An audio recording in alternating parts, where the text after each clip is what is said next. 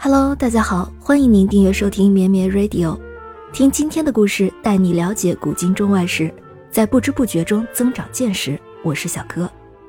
今天是九月九日，是伟大的俄国文豪列夫·尼古拉耶维奇·托尔斯泰的诞辰。作为19世纪中期俄国批判现实主义作家、政治思想家、哲学家，托尔斯泰的代表作有《战争与和平》《安娜·卡列尼娜》《复活》等等。他以自己有力的笔触和卓越的艺术技巧，辛勤创作了世界文学中第一流的作品，被称为现实主义的天才艺术家。我们今天来了解托尔斯泰的个人经历，看看这位文豪的人生经历怎样影响了他的作品。列夫·托尔斯泰于1828年9月9日出生在莫斯科南部的一个地主庄园里，算是出身贵族。但是他在一岁半时丧母，十岁丧父，是由家里的亲戚抚养成人的。早年的他并不专心学业，失恋社交生活，但同时又对哲学，尤其是对道德哲学发生浓厚的兴趣，非常喜爱卢梭的学说及其为人，并广泛阅读文学作品。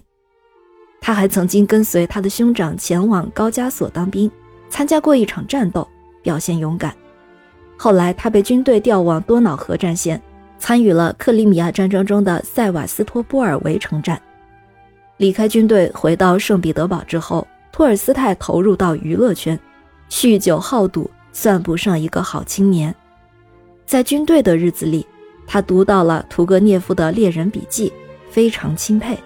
但是后来因他偏激的个性，他与屠格涅夫决裂了长达十七年的时间。一八六二年九月，三十四岁的托尔斯泰和莫斯科宫廷御医的女儿十八岁的索菲亚结了婚。新婚之后，革命形势逐渐转入低潮，托尔斯泰也逐渐克服了思想上的危机。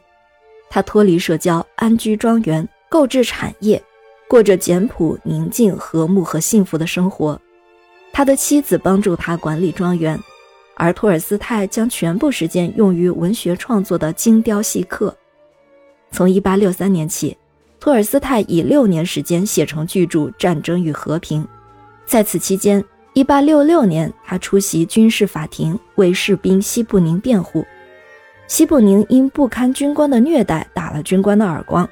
虽经托尔斯泰为之奔走，西布宁却还是被枪决。这一事件使他开始形成反对法庭和死刑的看法。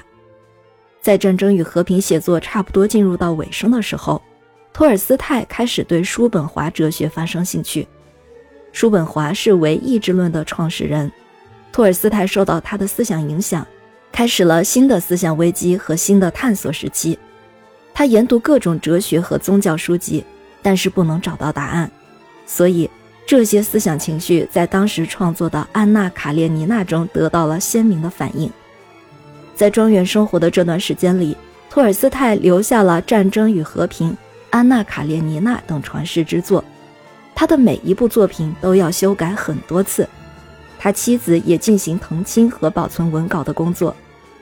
19世纪70年代到80年代之交，在新的革命形势和全国性大饥荒的强烈影响下。托尔斯泰开始弃绝本阶级，世界观发生了完全的改变。从那时开始，托尔斯泰厌弃自己及周围的贵族生活，不时从事体力劳动，自己耕地、缝鞋，为农民盖房子，并绝奢侈，吃斋吃素。他也改变了文艺观，指斥自己过去的艺术作品，包括《战争与和平》等巨著为老爷式的游戏，并把创作重点转移到论文和政论上去。以直接宣传自己的社会、哲学、宗教观点，揭露地主资产阶级生活的各种罪恶。托尔斯泰在世界观激变后，在1882年到1884年期间，曾经一再想离家出走。他意识到农民的觉醒，但是又因为自己和他们的思想情绪有距离而不免悲观失望。同时，他又对自己的地主庄园生活方式不符合自己的信念而深感不安。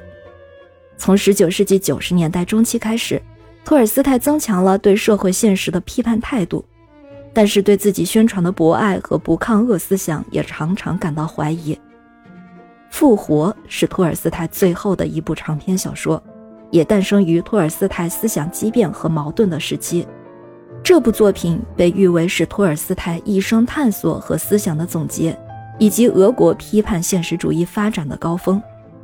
但是托尔斯泰最终也没能摆脱他矛盾的心情，他最终还是离家出走了。没过半个月，就在途中患肺炎去世。遵照他的遗嘱，他被安葬在森林中，坟上也没有树立墓碑和十字架。虽然托尔斯泰的作品中存在很多空想的东西，但是并不妨碍他被公认为是世界文学泰斗。感谢您收听今天的故事，咩咩 Radio 陪伴每一个今天。